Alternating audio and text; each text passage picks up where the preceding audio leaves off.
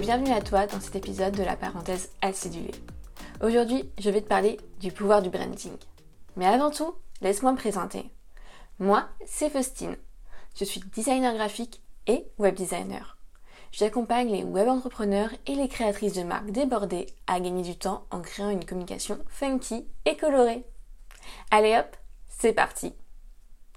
Aujourd'hui, j'avais envie de te parler du branding.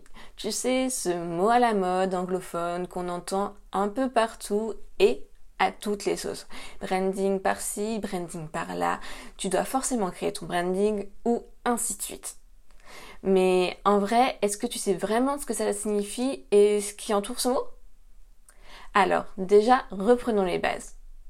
Pour la faire simple et courte, en français, on traduit aujourd'hui branding par image de marque. Ça, c'était juste pour le côté synthétique. Mais bon, je suppose que ça t'avance pas vraiment. Alors, si je vais plus loin, en fait, ton image de marque, elle regroupe tout ce qui intervient dans l'image, mais aussi le contenu de marque de ton entreprise. Donc tu vois, finalement, ce n'est pas qu'une seule chose, mais c'est tout un ensemble de petites choses qui va créer ton image de marque, aka ton branding. Dans cet épisode, je te parlerai souvent d'image de marque et non de branding parce que je trouve que c'est beaucoup plus simple à comprendre et aussi à en parler. Alors, alors, ton image de marque, ce n'est pas seulement ce qu'on peut voir ou ressentir, mais c'est aussi comment ton message ou ta vision peuvent toucher quelqu'un et même déclencher une émotion. On néglige souvent l'aspect émotionnel que les marques peuvent avoir, mais tu vas voir que c'est super important. Ce lien émotionnel, c'est un peu la base de la communication. C'est ce lien qui, permet à tes clients d'avoir confiance en toi au fur et à mesure et même parfois de te recommander de parler de toi à d'autres personnes. Et c'est aussi ce qui va leur donner envie de revenir acheter tes produits ou de retravailler avec toi et de ne pas te quitter pour un de tes concurrents. Alors surtout, on ne néglige pas cet aspect-là et on voit que l'aspect émotionnel, ce lien, cette connexion sont un facteur clé dans ta communication. Alors oui, finalement, ton image de marque, elle va aussi servir à raconter ton histoire, celle de ton entreprise et elle va, ça va servir justement à créer ce lien, ce lien émotionnel, cette connexion dont on parlait juste avant. J'ai trouvé une petite citation et je vais te la lire parce que je la trouve très pertinente et toujours d'actualité, même si elle date de 1972. Alors, dans les villes où nous vivons, nous voyons tous des centaines d'images publicitaires chaque jour de notre vie. Aucune autre sorte d'image ne nous confronte aussi fréquemment. Dans aucune autre forme de société dans l'histoire, il n'y a une telle concentration d'images, une telle densité de messages visuels. Ça, comme je le disais, ça a été écrit en 1972 par John Berger. Et en fait, je trouve que cette pensée, elle est toujours très actuelle. T'as qu'à sortir dans la rue pour t'en apercevoir ou juste regarder le nombre de pubs que tu peux voir en étant sur les réseaux sociaux. Notre attention est sollicitée et je te dirais qu'elle est même sur-sollicitée. Tu n'as pas une minute de répit. Où que tu sois, tu as un message visuel, une pub, quelque chose à regarder, à moins que tu te trouves en pleine montagne, euh, au milieu de la nature, là tu seras tranquille. Et encore, euh, logiquement, tu auras ton téléphone qui reviendra te faire quelques appels de phare avec des notifications.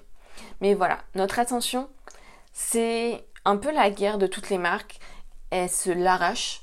Donc, elle s'est toujours trouver des moyens pour attirer ton regard, te faire venir chez elle, et ça par plein de moyens différents. Donc finalement, et même en dehors des marques, on est à longueur de journée inondé par une quantité énorme d'informations et de contenu. Bah, quand tu vois sur les réseaux, tu passes ton temps. Si tu utilises les réseaux sociaux pour ton entreprise, tu vois qu'il y a une quantité énorme de contenu parce que tout le monde euh, s'y met. Et à la fin de la journée, même si tu regardes les infos ou autre, ou que tu as lu un article le matin, tu peux arriver à avoir oublié ce que tu as lu dans cette même journée. Alors, le contenu, c'était super et autres, mais il y en a partout.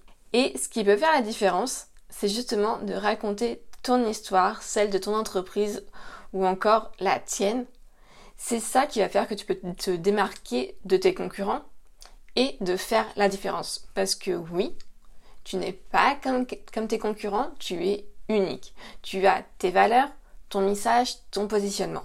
Alors ça ne sert à rien de copier tout ce qui existe parce que tu ne seras jamais comme les autres et ça, il faut le retenir. Donc, en racontant ton histoire, en mettant en avant, ton message, tes valeurs, tu vas tout simplement créer un lien et c'est euh, en corrélation avec ce que je viens de dire un peu plus haut parce que quand tu vas raconter ton histoire, tu vas créer ce lien émotionnel. Ces personnes vont pouvoir s'identifier à toi, vont pouvoir être, pouvoir raccord avec tes valeurs, ce que tu représentes, ce que tu défends. Et ça, tu, tu pourras pas être comme tes concurrents, en fait. Et c'est ça qui permet de te démarquer. Parce que oui, je suis désolée de te décevoir, mais tu n'es pas tout seul sur ton marché. Et ça risque d'être comme ça pendant très très longtemps parce qu'on est de plus en plus nombreux à lancer sa marque, son entreprise et à travailler pour soi. Donc, raconter ton histoire, la défendre, assumer tes valeurs et qui tu es ou celles de ton entreprise, c'est un, élément, un élément clé de différenciation. Alors, peut-être qu'on oubliera certains de tes contenus, comme je te l'ai dit avant, mais on ne t'oubliera pas si justement tu arrives à créer cette connexion. Les gens se rappelleront de toi et auront envie de revenir chez toi. Ils créent, ils se diront ah tiens j'ai bien aimé euh, cette personne là, il raconte des choses sympas, j'aime bien aussi son contenu, j'ai envie d'y retourner. Parce que tu défendras des idées où ta personnalité fera la différence. Alors surtout, n'hésite pas à mettre tes valeurs en avant, tes idéaux, ta personnalité, à utiliser le ton que tu veux quand tu parles sur tes canaux euh, de communication et à utiliser un champ lexical euh, spécial c'est pas grave si ça rentre pas dans les cases, si ce n'est pas dans les normes. Juste défends ce que tu veux. Si ça colle avec ton image de marque, eh ben, il n'y a aucun souci. Si maintenant on en revient au côté visuel, graphique, Paul Rand a dit à jour le design et l'ambassadeur silencieux de votre marque. Et je trouve que c'est super bien dit. Car oui, le design va parler pour ta marque en telle ou toi, tu ne peux pas, tu peux pas te défendre. C'est souvent la première chose que l'on voit avant même de lire le contenu. Je sais, sais pas si ça te l'a déjà fait, mais personnellement, quand j'aime pas trop le design de quelque chose, ou le site de quelqu'un, ou euh, ses contenus, enfin le design de ses contenus, j'ai pas forcément avoir tendance à les lire, à aller chercher les infos, même si, même si les produits sont hyper quali. C'est-à-dire ton design va aussi apporter un élément de confiance dans ton image de marque à tes clients. Donc si j'en reviens à ce que je disais, une image de marque et un design puissant, en fait, ça peut aider à créer une culture et une communauté autour de ta vision. Il suffit de regarder chez les grandes marques comme Apple. L'image de marque, en fait, c'est la première impression d'une entreprise, celle qu'on a de toi, de tes offres et services, et elle va aussi exprimer justement ta mission et les valeurs que tu défends comme on en parlait un peu plus haut. Alors pour résumer, je te dirais qu'aujourd'hui, il faut plaire à l'esprit et au cœur des consommateurs.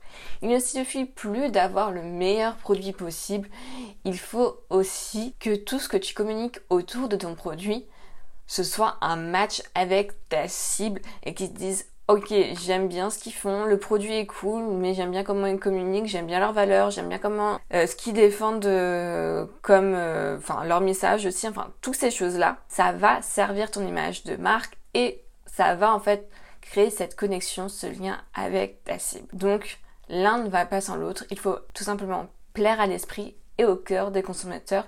Et dis-toi, enfin surtout ne l'oublie pas, que c'est tes clients, tes consommateurs qui vont acheter tes produits. Donc il est plutôt important de leur plaire.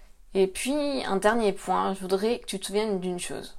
Ton image de marque, c'est bien plus qu'un logo, le choix de couleurs ou d'une typographie. Avoir un site, c'est cool, mais ça ne suffit pas. Avoir des réseaux sociaux et une belle com, c'est cool, mais ça ne suffit pas. Avoir la meilleure newsletter, c'est bien, mais ça ne suffira pas.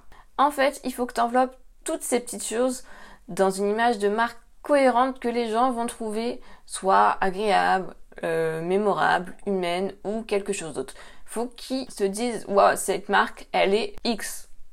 Tu peux mettre le mot que tu veux après et ça quelle que soit ta cible, ton positionnement. Parce que si tu le fais, tu te démarqueras forcément d'autres marques qui elles ne l'ont peut-être pas fait. Alors, une marque, pour finir, c'est quoi finalement? Je dirais que tu pourrais te dire que c'est une personne à part entière. Elle a une personnalité, une âme, elle a des passions, elle a plusieurs facettes, elle a des préférences, des certains goûts, esthétiques qui la définissent. Et c'est super important de se dire que euh, cette marque, justement celle que tu es en train de créer, est une personne. Il faut aussi l'humaniser.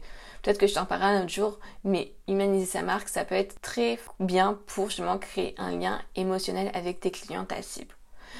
Et si tu vois ta marque comme une personne, tu peux peut-être avoir plus de facilité à créer ton image de marque, à te dire comment je vais communiquer pour elle, comment elle va parler, quels mots on va utiliser, à qui elle va vouloir aller euh, parler et comment tu veux qu'elle habille, qu'elle soit habillée, qu'est-ce que tu veux qu'elle dégage quand on la voit. Ça peut t'aider à relativiser la création de ton image de marque et à prendre ça un peu comme un jeu.